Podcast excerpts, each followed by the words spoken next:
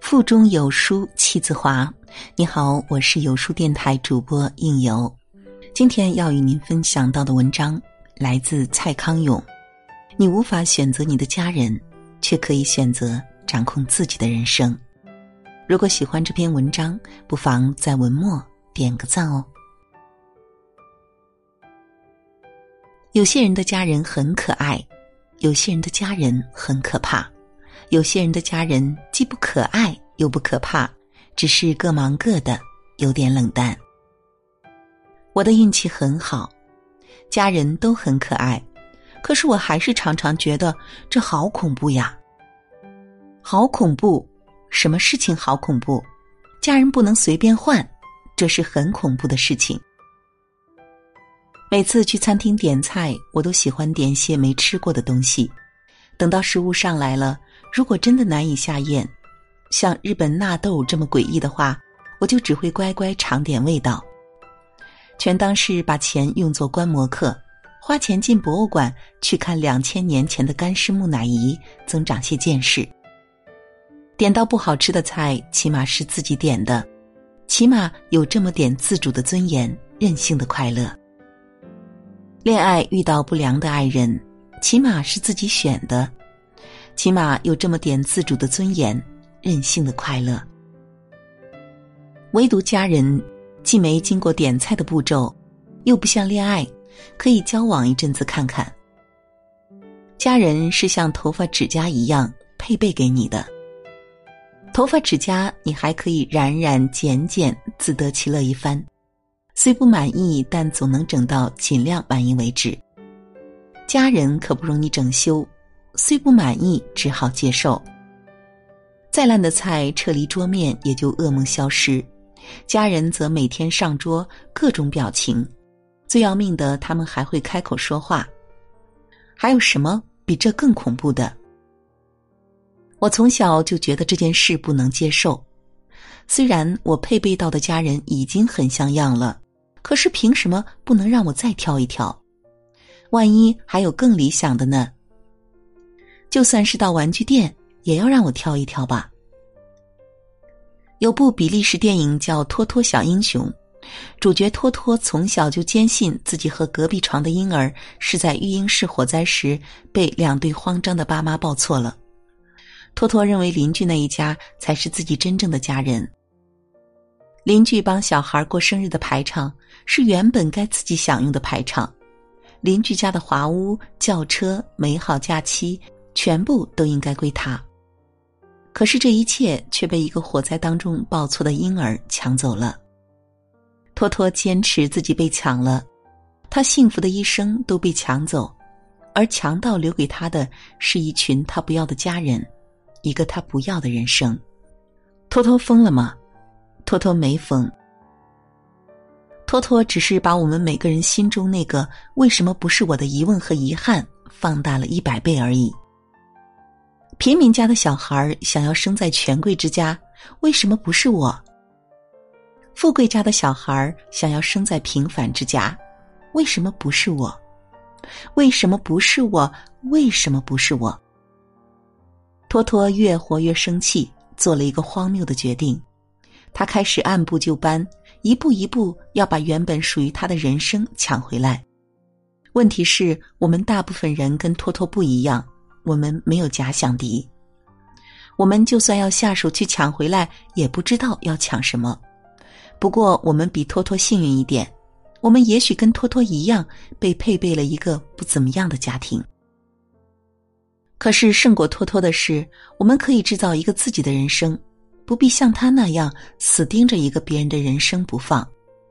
托托像电子游戏的主角一样，已经被设定了城市，不完成任务。不能结束游戏。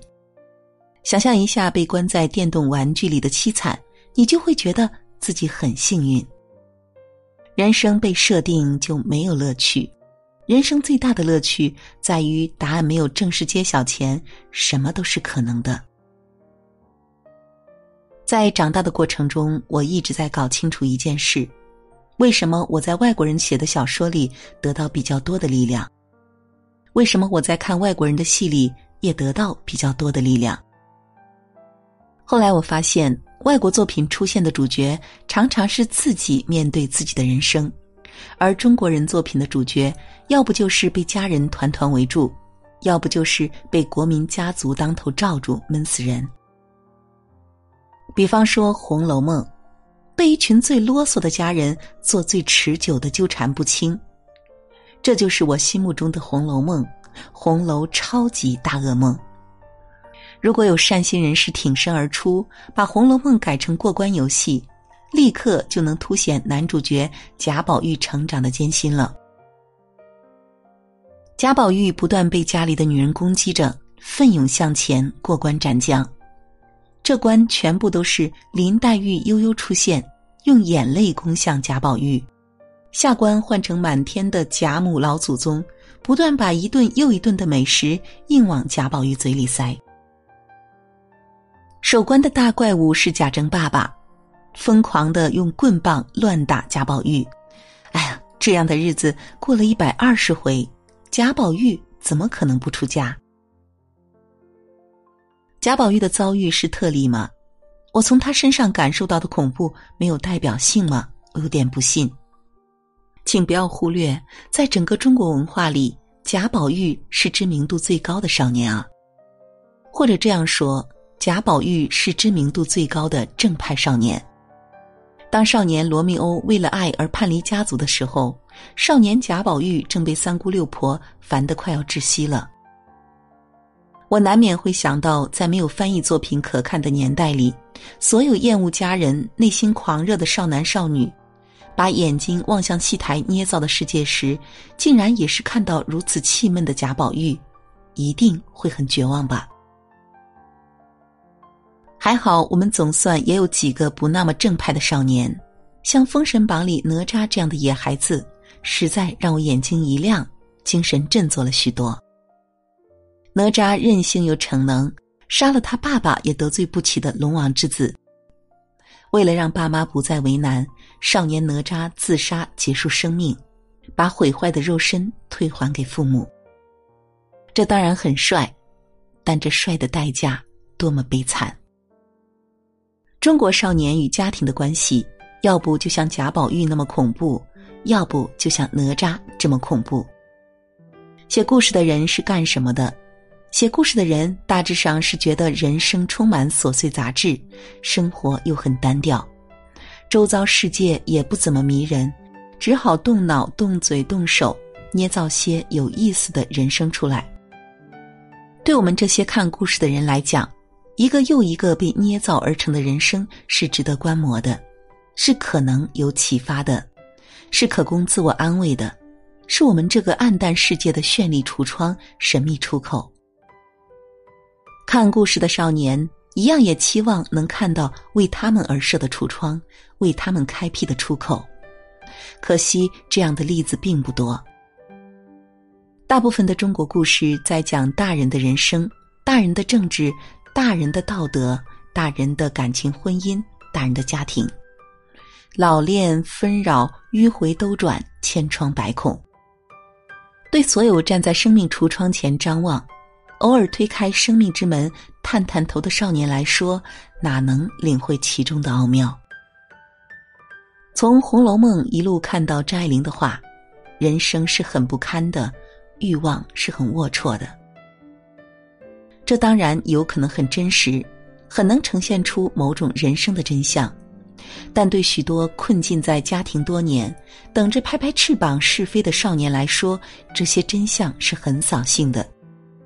如果你去看电影，才开演十分钟，电影院就误把结局先放映出来的话，怎么可能不扫兴？艺术价值是很高的，但对少年来说很扫兴。中国故事里有少年情调，活得起劲，让人很想展翅飞离家庭，自己开辟痛快人生的是金庸的小说。金庸捏造出来的少年，绝对不是贾宝玉可以一起混的。谁呢？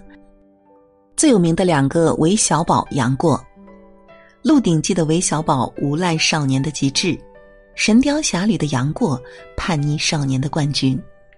他们不必像贾宝玉那样被锁在家里，因为韦小宝出生在妓院，杨过是孤儿。